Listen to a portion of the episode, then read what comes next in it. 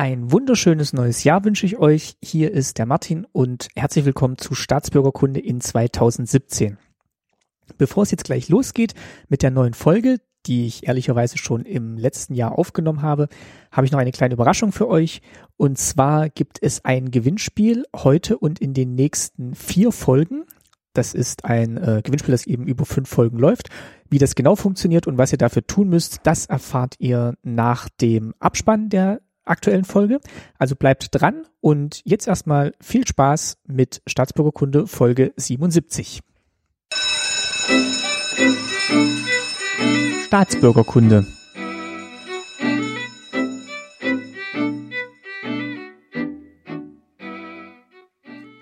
Folge 77, schönen guten Tag. Mein Name ist Martin Fischer und ich freue mich, dass ihr wieder zuhört bei Staatsbürgerkunde. Ich bin heute zu Gast ähm, bei Gerd Kroske. Schönen guten Tag, Herr Kroske. Guten Tag. Den Namen kennt vielleicht der ein oder andere, entweder weil er schon mal einen Film von Gerd Kroske gesehen hat, der ist äh, Regisseur, und vielleicht auch weil ich in äh, meinem Gastbeitrag bei Zeitsprung haben wir auch über einen Film von Gerd Kroske gesprochen, da kommen wir dann aber später nochmal dazu. Ähm, zum Start würde ich ähm, Sie einfach mal bitten, sich mal ganz kurz vorzustellen, ähm, wo Sie geboren wurden und ja, was Sie bewogen hat, den Beruf des Regisseurs zu ergreifen. Das ist eine lange wir können es auch Geschichte. Also ich bin in Dessau geboren, habe da aber sozusagen nicht äh, wirklich länger gelebt, denn in Leipzig und dann später in Ostberlin. Das war sozusagen der die kurzen biografischen Städten und ansonsten bin ich, äh, habe ich äh, erstmal im Bauberuf gelernt, bin eigentlich gelernter Betonwerker und habe aber in dieser Lehre sehr schnell gemerkt, dass das nicht der Beruf ist, der mich mein Leben lang ausfüllen wird und habe dann erstmal Kulturwissenschaften studiert und später noch ein Zusatzstudium in Regie gemacht in Babelsberg an der Filmhochschule und mache seit Ende 89 selber Filme. Was war denn der Auslöser zu sagen, Sie wollen jetzt ähm, nicht mehr einen handwerklichen Beruf machen, sondern in Richtung Film gehen? Das war ja wahrscheinlich damals ja noch auch DDR da waren wir ja dann als ähm, Handwerker wahrscheinlich auch ganz gut angesehen, so zumindest nee, das wurde, ist noch wurde dargestellt. Nee, nee, mein, also das ist noch, äh, noch verrückter, weil ich sozusagen ähm, eigentlich, wie ich dann hieß, aus einem Akademikerhaushalt kam. Also mein Vater war Professor, meine Mutter Lehrerin. Äh, und damit war klar, dass es äh, nur einen Abiturplatz für die ganzen Kinder in der Familie gibt. Und den hatte meine Schwester. Und ich habe, als ich das begriffen habe, sind natürlich auch meine schulischen Leistungen äh, in sich zusammengefallen. Ich habe nur das gemacht, was mich sehr persönlich interessiert hat. weil ich wusste, ich hätte selbst eine Eins haben können auf dem Abi. Ich hätte trotzdem das nicht machen können oder für ein Abi. Und ich hätte den Platz nicht gekriegt. Und damit war irgendwie klar, ich muss mich eigentlich nochmal sozusagen als äh, Arbeiterklasse sozialisieren, um dann sozusagen aus diesem, diesem Akademikermakel äh, den familiären loszuwerden. Also quasi nochmal Reputation erarbeiten über. Genau, und dann natürlich auch, äh, habe ich äh, sozusagen auch in Abgrenzung meinen Eltern gegenüber natürlich auch dann das Proletarische da sehr betont und äh, sozusagen einen soliden Bauberuf gelernt, äh, was ich aber nicht bereue. Das war nur irgendwie sehr schnell klar, dass das nicht äh, mein einziges Standbein bleiben wird. Und dann haben Sie sich beworben auf die, auf die Filmhochschule? Nee, nee, ich habe dann erstmal alle möglichen Jobs gemacht, war Telegrammbote und Kellner und, und, und, und, und. Und habe dann äh, Kulturwissenschaften studiert. Also habe mein, erstmal mein Abi nachgeholt, dann Kulturwissenschaften studiert und hatte ähm, durch die missglückte Republikflucht eines Freundes, denn, äh, wo ich involviert war, weil ich da sozusagen Mitwissen hatte, ähm, bin ich dann vernommen worden und äh, hatte dann so eine Androhung, Mitwisserschaft und so weiter. Und dann hat man mir sozusagen die Grenzen gezeigt, indem ich das Studium erstmal abbrechen musste an der Humboldt-Uni. Bin dann zur Armee einberufen worden, habe dann anderthalb Jahre meinen Wehrdienst abgeleistet. Wie alt waren Sie da? Also Anfang 20. Okay, schon. Und dann äh, habe ich wieder von vorne angefangen, Kulturwissenschaften zu studieren. Und dann hatte ich aber so ein paar der Abschlüsse durch dieses Jahr Vorlauf äh, schon in der Tasche und habe mich dann sozusagen auch meinen Interessen gewidmet und im Nebenfach dann erst Geschichte der Philosophie und dann Filmgeschichte besucht. Und da heraus ist dann so eine Gasthörerschaft geworden und dann später so ein externes Zweitstudium. Also weil ich ja dann schon ein Diplom hatte, konnte ich das nicht mehr so direkt im direkten Wege machen, sondern so als Zweitdings. Und da war ich dann 89 fertig.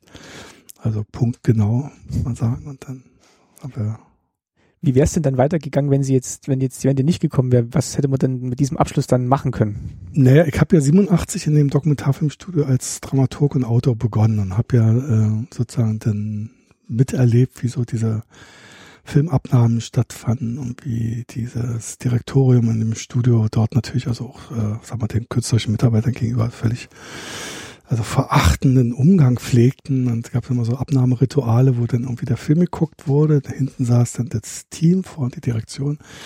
Die meisten schliefen dabei. Äh, danach sind die dann in so ein Direktorenzimmer gegangen, haben erstmal alleine geredet und auf dem Flur standen dann sozusagen die Delinquenten, also der Regisseur, der Kameramann, die Schnittmeisterin und noch ein Dramaturg und dann wurden die so entweder einzeln oder in Gruppe reingeholt und fertig gemacht, ne, weil wieder irgendwas irgendwie auffällig war oder da hat jemand Glasnost gesagt oder so und da äh, das habe ich ja so mitbekommen und das wäre sozusagen eigentlich auch meine Perspektive gewesen. Ich habe aber auch dabei Kollegen erlebt, die da auch sehr standhaft mit umgingen. Also so äh, sich dann nicht haben so verschrecken lassen oder auf äh, alle Wünsche so, sozusagen sofort ergeben eingegangen sind.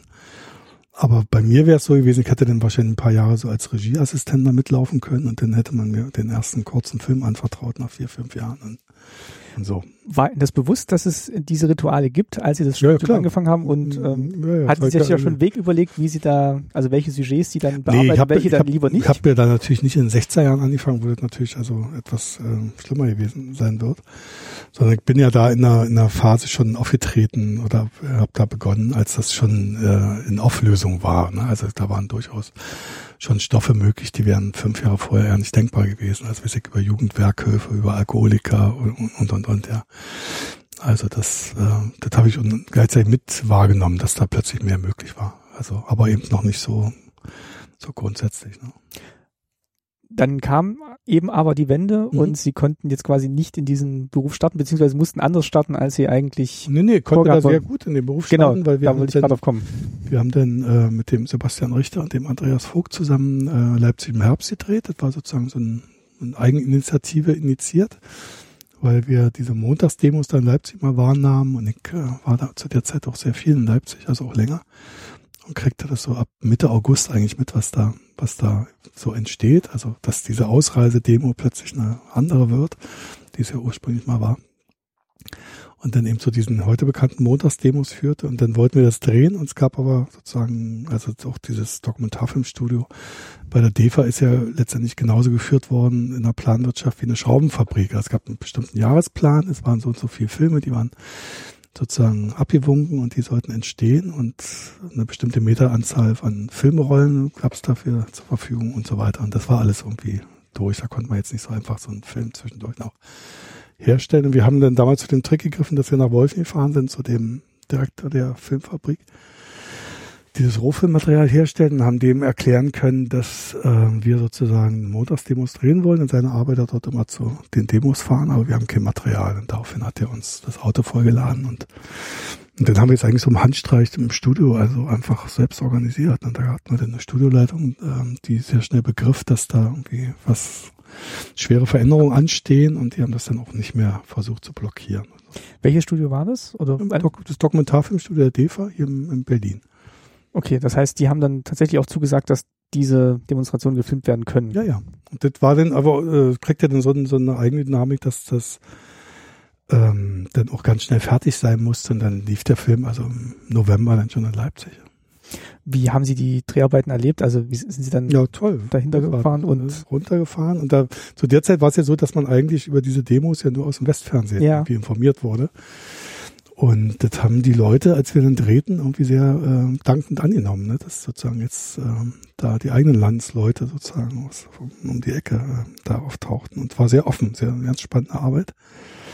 Äh, sehr anarchisch so wie in der Zeit alles, aber dann hat man während des Arbeitens daran schon gemerkt, wie, wie schnell Veränderungen so gehen. Das, und eigentlich ist da in dem Film so eine Zeit eingebrannt, in der man sehen kann, was eigentlich alles mal möglich gewesen wäre. Ne? Also so, es hat ja dann irgendwann sehr schnell mit Ruf nach Wiedervereinigung und so weiter eine völlig andere Struktur bekommen und so. Und da gab es sozusagen so eine Phase des völlig offenen, wo keiner wusste, wie es ausgeht. Also wir wussten auch nicht, wie diese Drehtage ausgehen, ob wir selbst verhaftet werden oder verprügelt oder sonst was. Und das war alles so gerade so in so einem diffusen Zustand, der aber unglaublich äh, Also habe ich eine großartige Erinnerung, so als Arbeit. Und da hätten Sie nicht sagen können, hier ähm, habe ich die Drehgenehmigung von der DEFA, ähm, wenn Verhaftung gedroht hätte oder so, ich darf hier drehen oder war das dann immer auch so dann das war ja, noch das an? war ja eigentlich ausgehebelt, also was wie ein, wie ein, wie ein sagen wir, nachvollziehbares Pressegesetz gab es ja nicht. Ähm, das, hat, das musste man sich so selber durchbeißen. Also wir haben das so erlebt mit so einem, wir wollten da an so einer ähm, ähm, nach Ausbildungsstelle von der Bereitschaftspolizei drehen. Das wollten die anfangs gar nicht, da die Offiziere.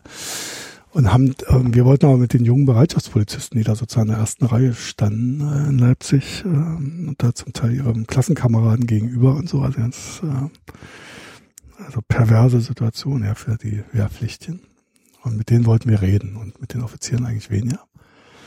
Und das haben die anfangs nicht gewollt. Und dann konnte man schon zu der Zeit immer so sagen, gut, dann drehen wir außerhalb der Kaserne, wenn die Ausgang haben. Oder und dann haben sie es zugelassen. Und als dann später an die Offiziere selber ging, dann war es wieder schwierig. Aber es ging, irgendwie ging es dann. War, man konnte da auch sehr vehement so auftreten. Ja, so also kriegten ja alle mit. Das also waren ja auch alle auch schwer durcheinander so in den Tagen. Ne? ja.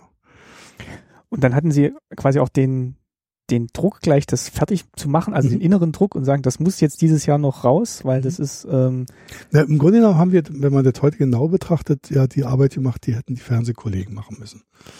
Ja, stimmt, ja. Ähm, das haben die aber nicht. Die haben sich lieber irgendwie damit beschäftigt, ob es vergoldete Wasser hin in Wandlitz gab oder so, ja. Das, also das kam, ist wirklich erst dann, wenn man das mal so in den Fernseharchiven nachvollzieht, Wochen später passiert. Und das hat natürlich damit zu tun, dass ähm, das jetzt keine schlechteren Menschen sind, sondern dass das Fernsehen der DDR unterstand ja der Abteilung Agitation und Propaganda beim Zentralkomitee der SED, so hieß es ausführlich. Und die DEFA nicht, die unterstand im Kulturministerium. Und das war sozusagen immer ein, das mal etwas äh, aufgeweichtarer Bereich und hat nicht diese harten Doktrinen erlebt, wie das jetzt beim Fernsehen passiert ist. Ja. Sie haben ja schon gesagt, da gab es ja auch mehrere Wellenbewegungen so innerhalb der mhm. DDR-Kulturpolitik. Es gab mhm. mal diese Zeit, wo dann wirklich mal für zwei, drei Jahre alles ja möglich schien mhm. und äh, man machen konnte, was man wollte, oder zumindest wurde es so mhm. angedeutet. Ja. Und dann gab es aber diesen harten Rückschlag, wo dann wieder alles sehr restriktiv behandelt wurde und wirklich alles zur Abnahme musste, bis es dann mhm. wieder in 80er so ein bisschen aufgeweicht wurde. Und das war, mhm. muss man auch ganz schön immer so taktisch agieren mit seinen Themen.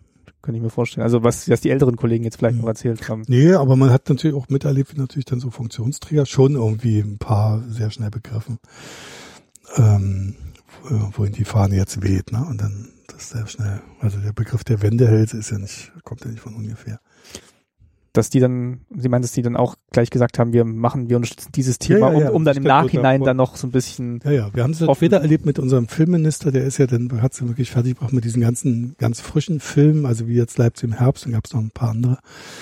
Ähm, also einer ist in Dresden entstanden und dann noch in, in Berlin später. Dann ist der sozusagen weltweit mit diesen Filmen getourt, ne, und hat das so vorgeführt. Ne? Schaut mal, wie offen die DDR ist, genau, genau. wie wir uns unseren Krieg so, und was, Übers Außenministerium macht er dann Reisen mit dem Festivalchef zusammen. Das fanden wir irgendwie sehr bizarr. Ja, so. Naja. Haben Sie dann schon groß drüber nachgedacht, wie sich dieser Film dann äh, in die Kinos oder vermarkten lässt? Oder war das einfach nur dieser Impuls, erstmal zu dokumentieren? Es ging darum, also ich, mein, mein ganz persönlicher Impuls war der, dass ich wusste, dass es ähm, zum 17. Juni 53 keine Bildaufnahmen gibt von der DEFA. Also weil die Kameras verschlossen wurden und es hat keiner gedreht. Und als das sozusagen hier losging mit dem Demos, hat Icke sozusagen als persönlichen Impuls, dass man dafür sorgen muss, dass das irgendwie dokumentiert wird, was da, was da geschieht. Und ja, und das haben wir ja auch hingekriegt. Wie ging es dann weiter mit dem Film? Also der wurde dann gezeigt? Der wurde dann gezeigt und so, aber das ist ja, das ist ja wie, wie heute auch mit anderen Filmen, die man macht, die guckt man sich ja nicht ständig selber an, verfolgt das jetzt über lange Zeit, also tritt dann da auf, wo es läuft, wo es irgendwie erwünscht ist äh, und so. Was waren dann die nächsten Projekte, die Sie dann angegangen haben? Dann war es ja dann schon ja, Wendezeit oder Einheitszeit. Naja, ich hatte zu der Zeit eigentlich vor, da gibt es auch schon so eine Sequenz in dem Film, weil ich damals Recherchen machte unter Straßenkehrern in Leipzig. Ähm, ja, es, das hat so mit dieser End-DEFA-Geschichte zu tun. Ich habe dort zu der Zeit, also bin jetzt im Sommer 89 in einem Projekt als Dramaturg gehangen, da machte ein Regisseur einen Film, der sich nicht traute. Also der hatte eigentlich die exzellente Bedingungen und wir haben gute Leute gefunden und, und, und. Und immer wenn es zu Dreharbeiten kam, hat der gekniffen. Was soll das gehen? So. Das spare ich jetzt mal aus. Ich möchte den Okay. nicht, äh, denunzieren. Okay, Jedenfalls hing ich dann äh, sozusagen als zuständiger Dramaturg mit in diesem, diesem Film. also war ein Dokumentarfilm. Dokumentarfilm. Okay. Mhm. Und haben in Umweltschutzgruppen und mit Fahrern und so weiter, also so gedreht. Ging natürlich um Umweltverschmutzung und, und, und. Und der traute sich immer nicht und ich habe irgendwie verzweifelt und wollte irgendwie aus diesem Film raus, weil ich das nicht mehr ausgehalten habe. Also sowohl die Dreharbeiten als auch das danach nicht, weil nichts entstand. Und ich kam da aber nicht raus. Und dann habe ich damals äh, zu dem Trick gegriffen und habe meinem Gruppenleiter gesagt, dass ich jetzt einfach kündige im Sommer. Um, damit wäre es für mich beendet gewesen, weil ich das wirklich nicht mehr ertragen habe, so als, als Haltung, die, also besser gesagt als Nicht-Haltung, die der Kollege da hatte. Und der hat gesagt, das machen wir jetzt nicht, das ist der falsche Moment. Ich soll mal irgendwo hinfahren, was recherchieren. Und da ich zu der Zeit eine Freundin in Leipzig hatte, bin ich natürlich nach Leipzig. Haben Sie in Leipzig recherchiert? genau. Und dadurch habe ich natürlich diese ganzen äh, Entwicklungen da sehr hautnah miterlebt und habe dann später einen Straßenkehrer in so einer nächtlichen Situation, wo der bedroht wurde, erlebt und habe den geholfen und dann lernte ich diesen Stefan Seide, hieß er, kennen und der arbeitete hinterm Bahnhof an so einem Stützpunkt manueller Kehrbetrieb, hieß das von der Straßenreinigung in Leipzig. Und da war es sozusagen wie im 19. Jahrhundert sozusagen so doppelt freie Lohnarbeit. Also sie kamen da an ohne Versicherung und kriegten sozusagen, glaube ich, 24 oder später 36 Mark die Nacht, war auf die Hand. Und da sammelte sich sozusagen eigentlich so die Trinkerszene oder die Strauchelten von Leipzig. So. Und der gab so einen Meister, der hatte eine unglaublich glückliche Hand so im Umgang mit Leuten und der suchte dann immer seine 12, 15 Leute aus, die er brauchte und die haben dann nachts die Leipziger Innenstadt gekehrt. Und da habe ich dann mitgemacht und habe äh, dem gesagt, dass ich hier irgendwie mich umgucke und äh, die gerne kennenlernen würde. Und dann hat er mich immer so mit den für ihn spannendsten Leuten zusammenkehren lassen. Und so lernten wir uns dann kennen. Und dann habe ich irgendwie so nach einer Woche dann mal so die ersten Fotos gemacht und kriegte dann mit, was da so an, an Brüchen, Biografien so äh, auftauchte. Und wollte darüber einen Film machen. Und dann kam das plötzlich alles anders. Kriegte natürlich auch mit, wie dieser auch nachts immer in diesem ähm, diesem Kehrbetrieb dann die, die nochmal welche losgeschickt wurden, dann irgendwie so an den Kirchen die Kerzen wegzukehren und, und, und. Und naja, und den Film habe ich dann später gemacht, der heißt Kehr aus, der ist auch dann erst, ähm, habe ich dann erst im Februar 90 begonnen. Das sind eigentlich jetzt alles so Themen, die dann tatsächlich auch so diese Umbruchszeit dokumentieren. War das auch so ein bisschen der, der Wunsch, also jetzt ins Dokumentarfach zu gehen, als jetzt einen Spielfilm zu machen? Also man hätte es ja auch ähm, Hm. ähm, ja, dramaturgisch anders aufbearbeiten können, aber Sie Mhm. wollten tatsächlich von Anfang an. Nee, ich wollte immer Dokumentarfilm machen, das ist auch bis heute so geblieben. Und ich sagte immer, wenn ich sozusagen so Anfragen oder Angebote hatte zu einem Spielfilm, dass es irgendwie schon eigentlich noch schlechte Spielfilme gibt, da muss ich nicht so, nicht noch mit zutun und und das war natürlich in der Zeit, das ist ja so, eine, so, eine, so ein Zeitumbruch, ein Geschenk, ein Geschenk für, für Dokumentarfilme, weil da natürlich wahnsinnig viel zu erleben ist. Und gleichzeitig, das hat man zu der Zeit aber nicht so im Sinn gehabt, ähm, ist das wie so ein Festhalten eines Moments, der irgendwie dann auch, äh, der sehr, sehr schnell dann wieder verging und so. Und wenn man das dann Jahre später, wenn man da jetzt so reinguckt, hat man irgendwie noch so einen, so einen Eindruck, was da so Impulse waren oder wie das, wie das, wie irrsinnig das zum Teil auch ablief. So. Wenn Sie dann rechts und links geguckt haben zu der Zeit, da haben da viele auch ähnliche Projekte gestartet oder waren Mhm. Sie dann, oder war das, war das eine gute Zeit, sagen wir mal, für, Ja, für den Dokumentarfilm? So die großartige frühen Zeit, 90er, ja, ja. Das war dann nur so, dass natürlich dieses Studio abgewickelt wurde, also sollte privatisiert und dann abgewickelt und, und da musste man sich so frei durchschlagen und so. Und da aber mit den ersten Filmen irgendwie doch, äh, die noch Aufmerksamkeit hatte, ging das dann auch. Also es war, war jetzt nicht so, so schwer, obwohl es damals sowas wie so eine Debütantenförderung oder sowas gab es ja alles nicht. Das musste man irgendwie so selber äh, hinkriegen und das möglichst durch einen guten Film und das irgendwie offenbar zu der Zeit dann so wahrgenommen worden, dass es weiterging. Wäre das dann in der DDR, ähm, da wäre man dann angestellter Dokumentarfilmer gewesen, also wäre man Ja. dann auch nicht frei gewesen, man wär, hätte einen Auftrag quasi oder wäre Studio beim Studio angestellt gewesen. Naja, das war dann immer so in, in dem Studio selbst, dass man, da hab's immer, die- wie gesagt, das Beispiel der Schraubenfabrik, also eine Jahresplanung. Und da wurden dann die Stoffe eingereicht. Dann wurden die erst in der Arbeitsgruppe, also ich war in der Gruppe Kinobox, äh, besprochen. Und dann ist ein bestimmter Anteil dessen, was da sozusagen für würdig empfunden wurde, hergestellt zu werden, weitergereicht worden in die Direktion und die mussten es dann in der Hauptverwaltung Kultur äh, dem Filmminister vorstellen. Und was da sozusagen durchgesiebt war, das wurde dann gemacht. Und wenn jetzt der eigene Vorschlag nicht durchgekommen wäre, hätte man dann bei den anderen Projekten mitgeholfen oder hätte man dann Nö, neu, Neues wieder und so. Also es waren, sag mal, von der äh, Hinsicht ähm, ja, sehr, sehr liturgisches Zeitverständnis. So, also und es gab ja auch Kollegen, also wenn ich da an Hans Windgen erinnern darf, ein sehr hervorragender Regisseur, der hat jahrelang nicht arbeiten dürfen. Der hat äh, wie so ein Schattendasein gefristet, ja.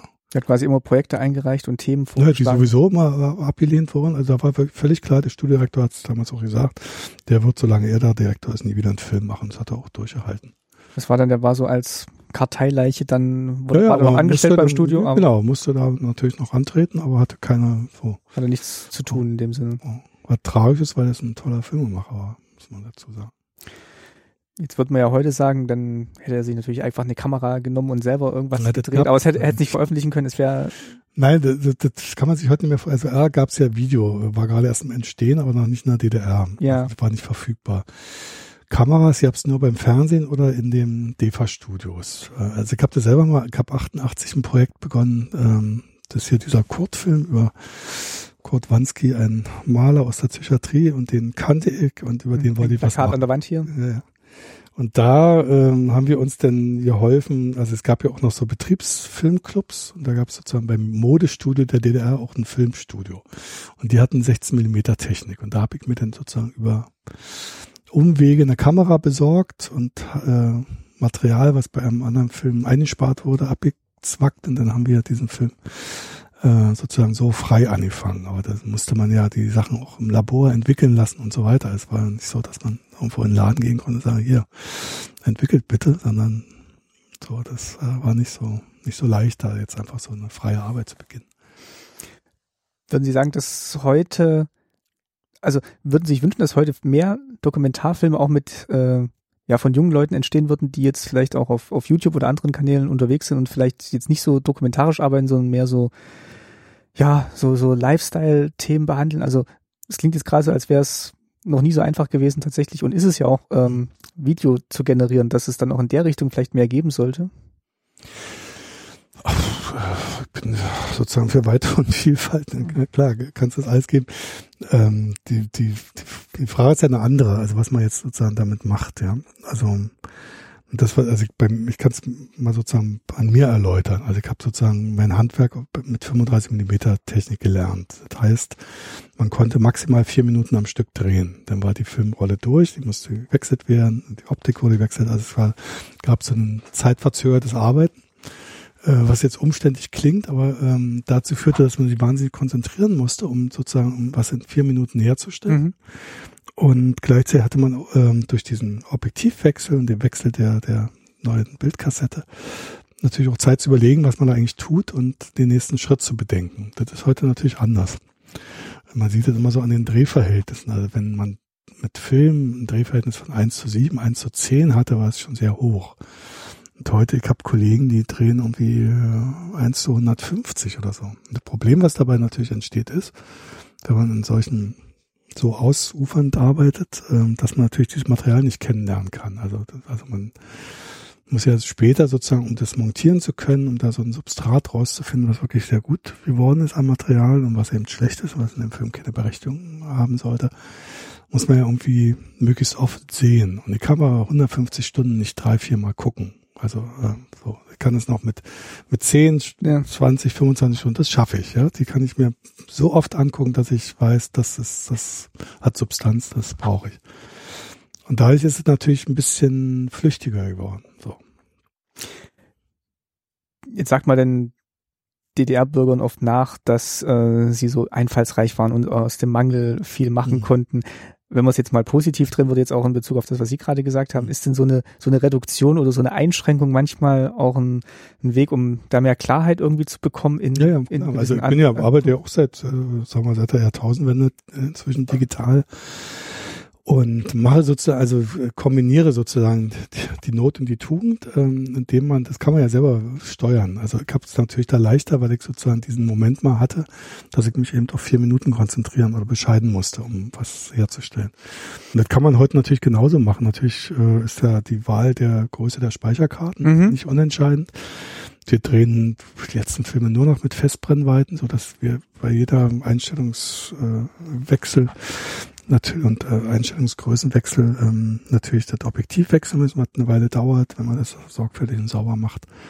Und dadurch verlangsame ich sozusagen die eigene Herstellung und komme wieder an diesen Moment, wo ich selber mit der Kamerafrau äh, zusammen überlegen kann, was jetzt der nächste Schritt ist, wie man das auflöst.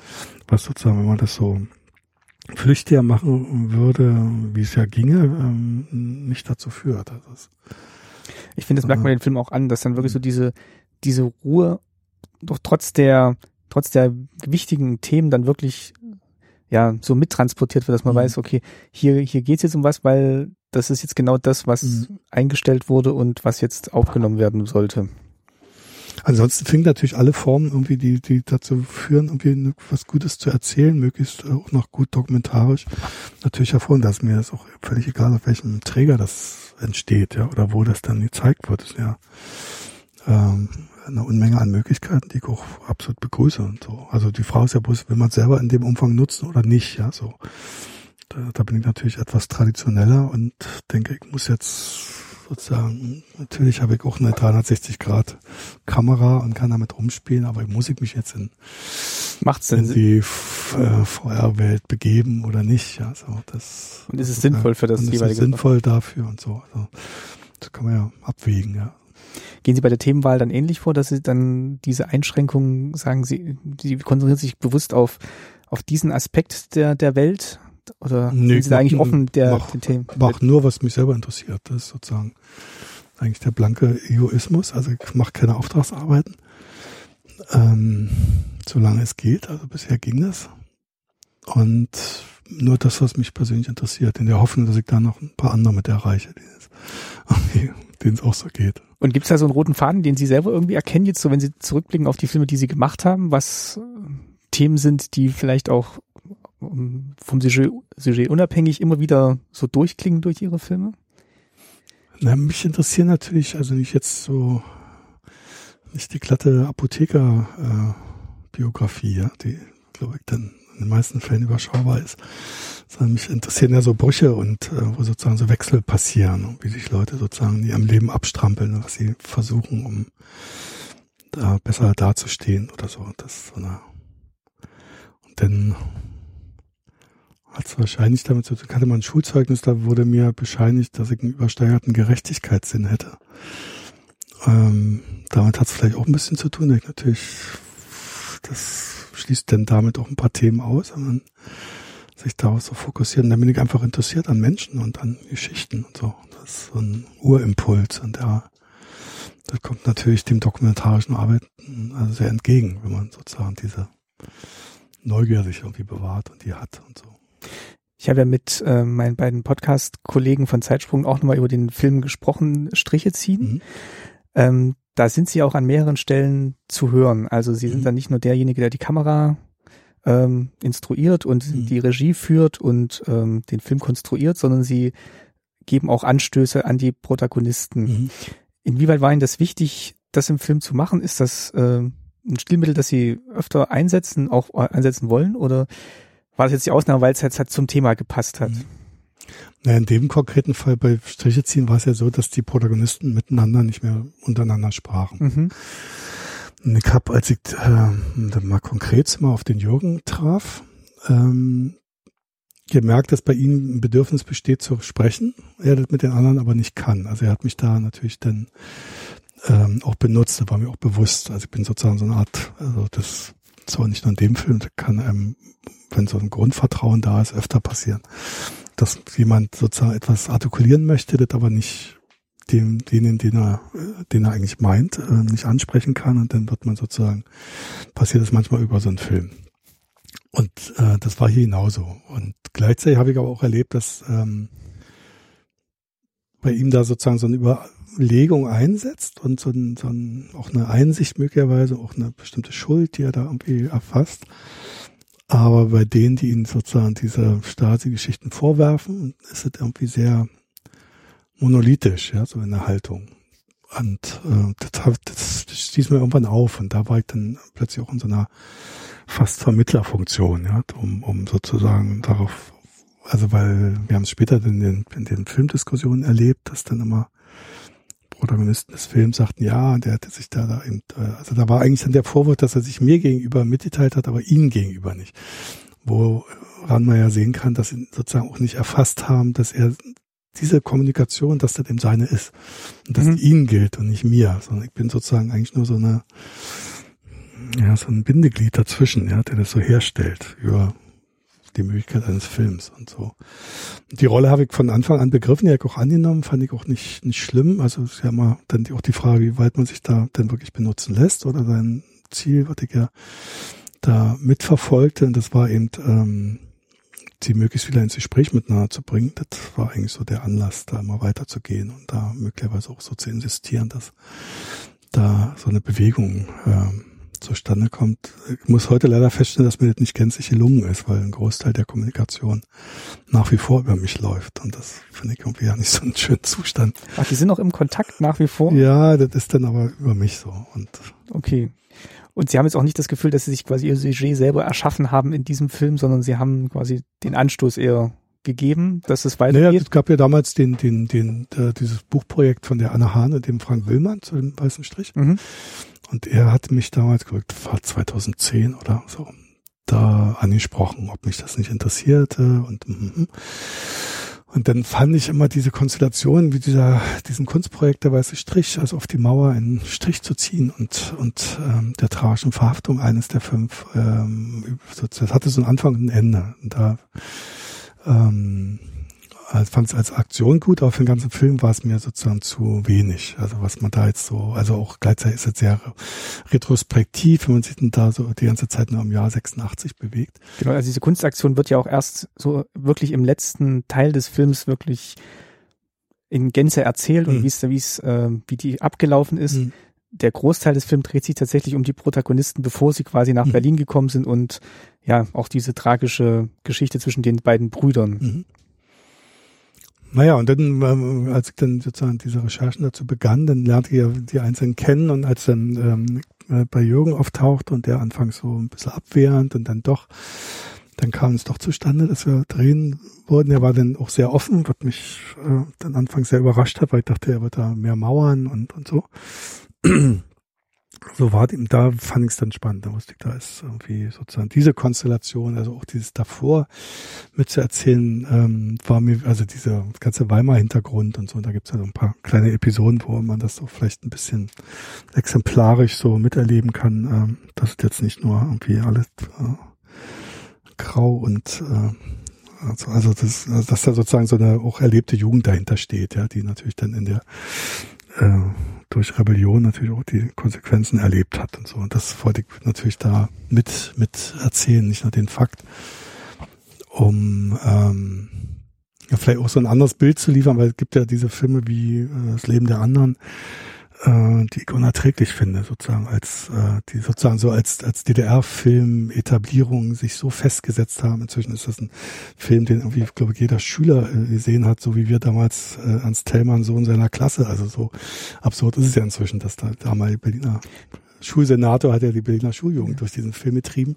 Und ich finde den Film, so wie Henry Hübchen das mal sehr richtig in der NDR Talkshow gesagt hat, eine Schmunzette und äh, habe natürlich als Filmemacher auch den Anspruch, dem was entgegenzusetzen und das möglichst auch authentisch äh, und nicht ähm, in so einer fiktiven Form, die er da gewählt hat. Können Sie das an zwei Punkten festmachen, was oder an einem zwei Punkten festmachen, was am Leben der anderen jetzt Sie sie stört in in der Hinsicht? Also mich stört das Klischee, das Klischee an DDR, wo sozusagen jede Tapete und jeder Türgriff braun ist. Äh, ich habe gesehen in dem Film, die sozusagen aus der Zeit spielen sollen, äh, Einrichtungen, die ich sozusagen äh, so nicht erinnere. Also ich bin 1958 geboren, mhm. traue mir da nie ein bisschen Überblick zu. Ja. So. Ähm, dann stört mich sozusagen konkret an dem Film, weil es einfach nicht nur dramaturgisch idiotisch ist, sondern auch ähm, sozusagen in keinster Weise mit Wahrhaftigkeit zu tun hat, die der Regisseur immer so postuliert, äh, verkündet hat, dass nämlich ähm, diese Konstellation, die der Film erzählt, dass ein bekanntes Künstlerpaar, der Film spielt in den 80er Jahren, mhm sozusagen da äh, diese Konflikte gerät. Also diese bekannten Künstlerpaare aus der Zeit, die ich kenne, und das sind fast alle, die haben Reisepass gehabt zu der Zeit. Die haben diese, diese, diese Art von, von, von Sorge nicht mehr gehabt, ab einem bestimmten Level von, von, sag mal, Wertigkeit und, äh, und, und ähm, also das ist sozusagen mit Biermann-Ausbildung ab 76 ein schleichender Prozess gewesen und ich habe äh, selbst Kollegen in meinem Studio gehabt, die natürlich ihren Reisepass hatten und am Montag dann aus Westberlin zur Parteiversammlung erschienen sind. Also, also insofern ist die Geschichte an dem Punkt einfach so gnadenlos falsch und richtig äh, dann auch schlecht recherchiert, muss man sagen. Das sind die Klischees, die mich daran stören. Und ähm, glauben Sie, dass das, also wenn jetzt da die Schüler so, so einen Film sehen, dass dann nicht eher auch so, so, so ein Eindruck oder so ein Gefühl vielleicht erstmal äh, für dieses, für dieses Land hauptsächlich transportiert werden soll? Oder ist dann eigentlich schon die Gefahr da aus ist Ihrer nach, Sicht, dass die. Nee, ist noch absurder. Ich habe äh, damals, als dieser Film ins Kino kam, Das Leben der anderen, hat eben Herr Böger, der damalige Schulsenator in Berlin, die Schuljugend da reingetrieben. Mhm. Und dann gab es auf dem Deutschlandfunk eine Podiumssendung, wo sozusagen nach einer solchen Vorführung dann Erwachsene mit den Schülern über den Film reden sollten. Und dieses Gespräch ist im Rundfunk gelaufen. Man findet sicherlich noch im Archiv und man merkt, es kommt nicht in Gang. Und dann werden die Schüler immer ermuntert, okay. sich doch zu verhalten. Und da steht ein Mädchen auf und sagt, dass sie bisher überhaupt noch nicht gehört hat und gar nicht wusste, dass, dass Stasi-Offiziere so menschliche Züge haben konnten. So, dann wird die abgewürgt. Peinliches Räuspern und dann wird das nochmal erklärt. Mhm. Und dann wird der nächste Junge und der äh, geht nochmal genauso in die Richtung und dann äh, endet die Sendung plötzlich ganz schnell und das wird sozusagen, das ist sozusagen so mit so einem Effekt, ne, den ich irgendwie tragisch finde. Also es ist ein richtig kindes Dass ein bisschen romantisiert wird? Naja, nie so eine, also, also A, kann man ja daran ableiten, dass ähm, über die Zeit, also glaube ich, wenig in Schulen wirklich passiert, mhm. also an konkreten. Ja, sicher, wenn es so der Film wäre, dann wäre es natürlich. Und äh, wenn man das Frage. dann sozusagen über so einen Film dann versucht nachzuholen, wird es noch schlimmer. Das, und ich habe mal, also um es ganz konkret familiär zu machen, mein Sohn, als er 14 war, hatte plötzlich kurz vor den Osterferien eine Projektwoche Deutschland, hieß das. Und er hat gesagt, was, welchen, was macht ihr denn da? Welchen, ja, Deutschland von 1933 bis 89. Da habe ich gesagt, pff, in einer Woche. So.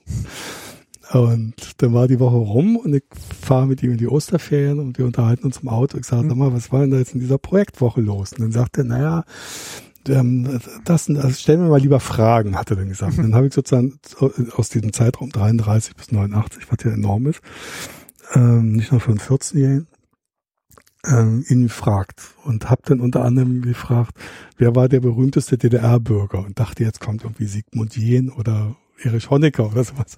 Und daraufhin sagte er Adolf Hitler und ich bin fast an einen Baum gefahren. Und es war sozusagen das diffuse Ergebnis nach einer Woche sozusagen alles in einen Topf werfen. Und dann halt mit der Lehrerin gesprochen, habe gesagt, ich habe da irgendwie mal eine Frage, ja, wie sie hat ja sozusagen als Lehrerin den unglaublichen Vorteil, dass sie bestimmte bestimmten Stoff äh, sozusagen vermitteln muss, aber wie sie das macht, äh, obliegt ihr selbst. Das ist ein, ja ein großer Freiraum, wo man mhm. ja sozusagen, wenn man sowas vorhat, äh, wunderbar arbeiten könnte. Aber wie, wie sie auf die Idee kommen kann, sozusagen deutsche Geschichte von 33 bis 89 für 14-Jährigen ein, eine Woche zu packen. Sagt sie, haben mehr Zeit wäre dafür nicht. Zack.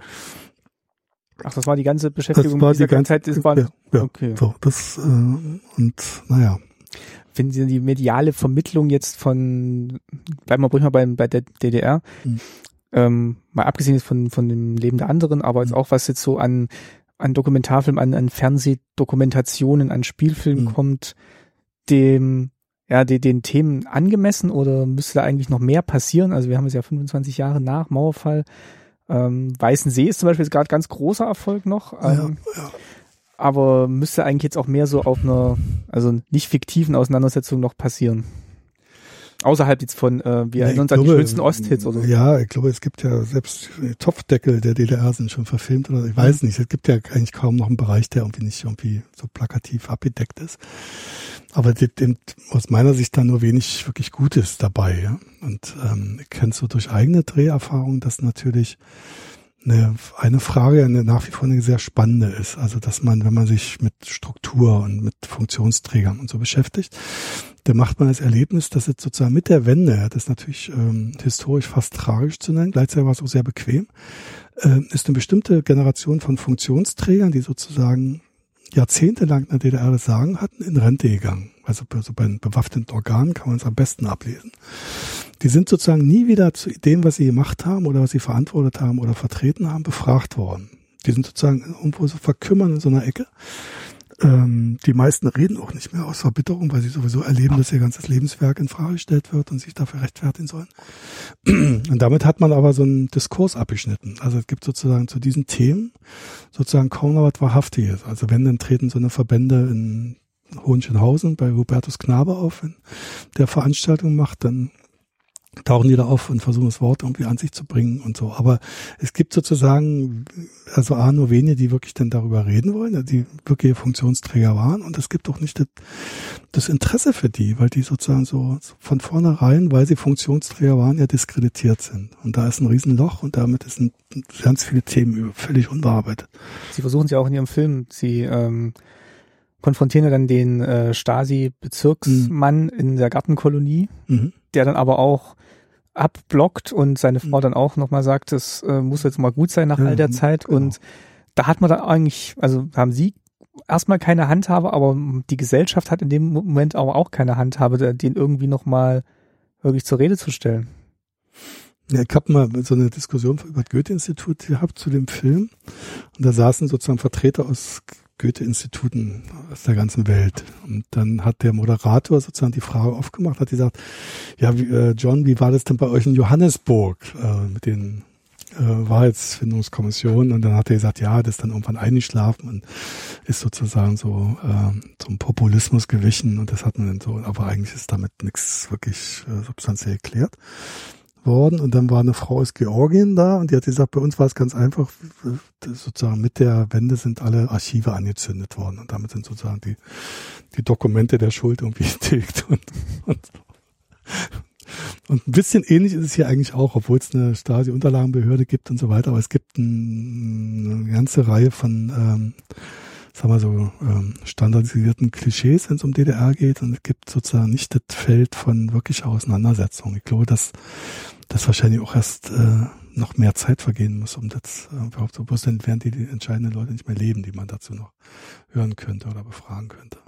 Ich habe gestern mit zwei Redakteuren gesprochen mhm. von der Gerbergasse 18, das ist mhm. äh, Thüringer Vierteljahrszeitschrift ja. äh, zur Geschichte. Und wir haben, sind auch auf das Thema gekommen, den Begriff friedliche Revolution, so passend oder unpassend er jetzt auch sein mag. Mhm. Und es sind auch irgendwie auf die Theorie gekommen, dass diese friedliche Revolution im Gegensatz zu einer will nicht sagen blutigen Revolution, aber vielleicht einer ein bisschen stärkeren, härteren Revolution, vielleicht dann auch vieles ähm, kaschiert hat, was vielleicht noch hätte aufgebrochen werden sollen, dass man mhm. eben ja diesen Konsens dann eher gesucht hat, was mhm. jetzt vielleicht tatsächlich auch gut war, um diese beiden Teile Deutschlands wieder zu verbinden, mhm. aber jetzt natürlich mit einer Auseinandersetzung und den Tätern mhm. natürlich auch äh, zugute kommt, den, den Tätern dann in dem Fall, wenn man dann halt wirklich immer nach Konsens strebt.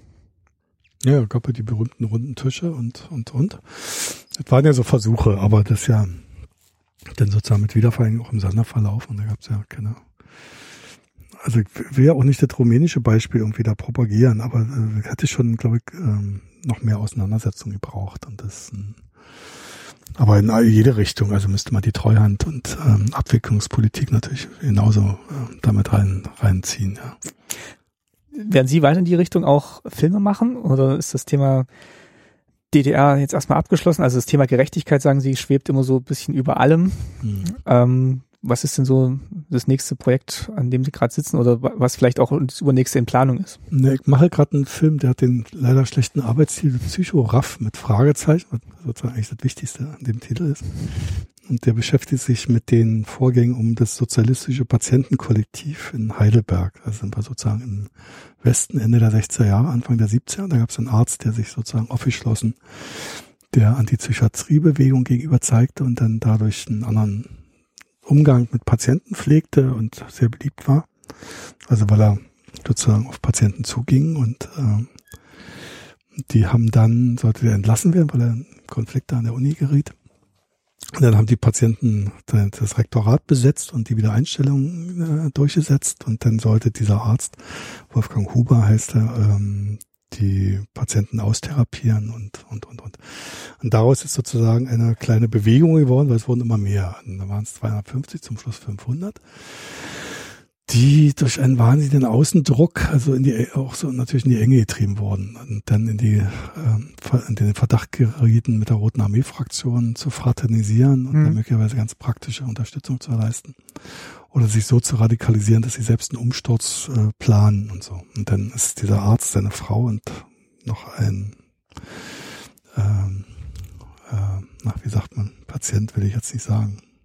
Bewohner? Streiter, okay. also, äh, verhaftet worden und also die, das Ehepaar hat viereinhalb Jahre dann dafür im Knast gesessen wegen Bildung einer terroristischen Vereinigung und und und und obwohl das sozusagen äh, nie zu irgendwelchen Straftaten kam ja so. Und damit bin ich jetzt sozusagen diesen Teil bundesrepublikanischer Geschichte beschäftigt was sehr erhellend ist weil ich plötzlich auch Unterlagen in die Finger bekomme die ich so nicht vermutet hätte so in in der sagen wir auch äh, polizeilichen oder juristischen Restriktionen und so weiter. Das ist schon sehr spannend.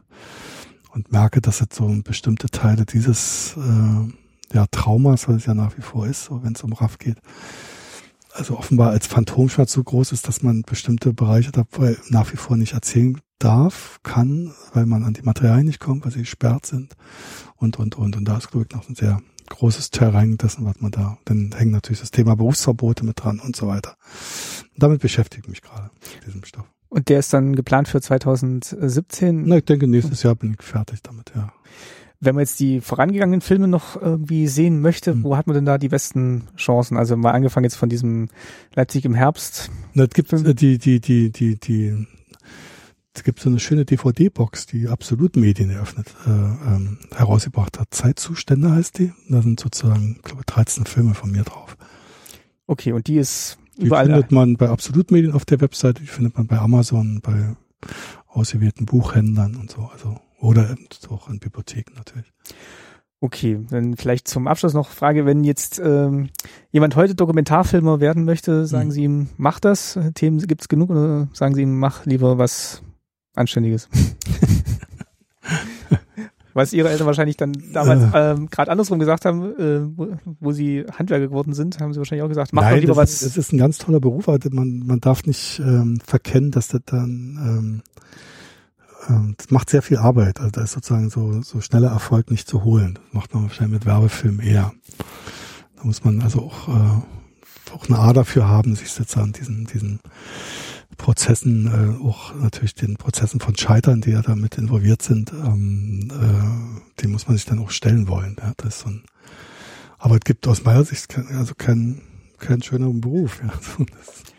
Und hier in ihrem kleinen Studio, Schneideraum, Produktionsbüro, mhm. also man, man merkt schon, dass sie ja das, das wäre, glaube ich, in einem, in einem großen DEFA-Studiobetrieb so, mhm. so nicht möglich, dass man wirklich so diese Freiheiten hat, die Themen zu mhm. bearbeiten, die man gerne möchte. Ja, stimmt. Ja. Gut, dann bedanke ich mich. Ja, dann lasse ich Sie zurück auch, ja. zur Arbeit an den Schneidebaum. Vielen Dank, Gerd Kroske. Und Danke. ja, wir hören uns nächstes Mal wieder äh, bei der nächsten Folge. Vielen Dank.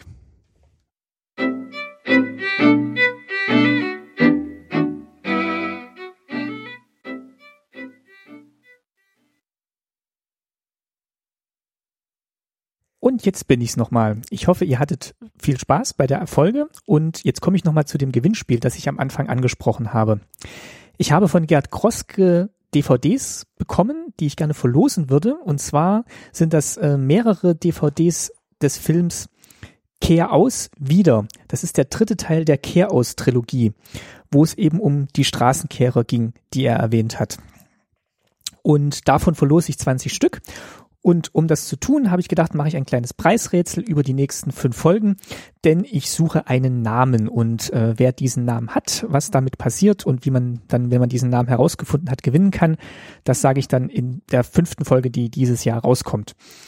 So, und äh, um diesen Namen zu bilden, braucht ihr fünf Buchstaben. Und ihr erfahrt jetzt in dieser und den nächsten vier Folgen jeweils einen Buchstaben und dann, wie ihr die richtig zusammensetzt und was ihr dann mit diesem Namen machen müsst. Und los geht's heute eben mit dem ersten Buchstaben. Den erfahrt ihr im Kapitel Demo Reel. Der Podcast ist ja aufgeteilt in mehrere Kapitel und äh, im Kapitel Demo Reel gibt es den ersten Buchstaben herauszufinden. Und zwar ähm, müsst ihr herausfinden, wie der erste Film von Gerd Kroske hieß, den er zusammen mit Sebastian Richter und Andreas Vogt äh, produziert hat. Und vom Titel dieses Filmes nehmt ihr den vierten Buchstaben. Den schreibt ihr auf und merkt ihn euch. In der nächsten Folge kommt dann der weitere Buchstabe und so weiter und so fort. Das war's erstmal von dieser Stelle. Ich hoffe, ihr hattet viel Erkenntnisgewinn, wie immer, mit Staatsbürgerkunde und freue mich schon auf die nächste Folge, die auch hoffentlich nicht allzu spät im Januar noch erscheinen wird. Macht's gut und bis bald, euer Martin.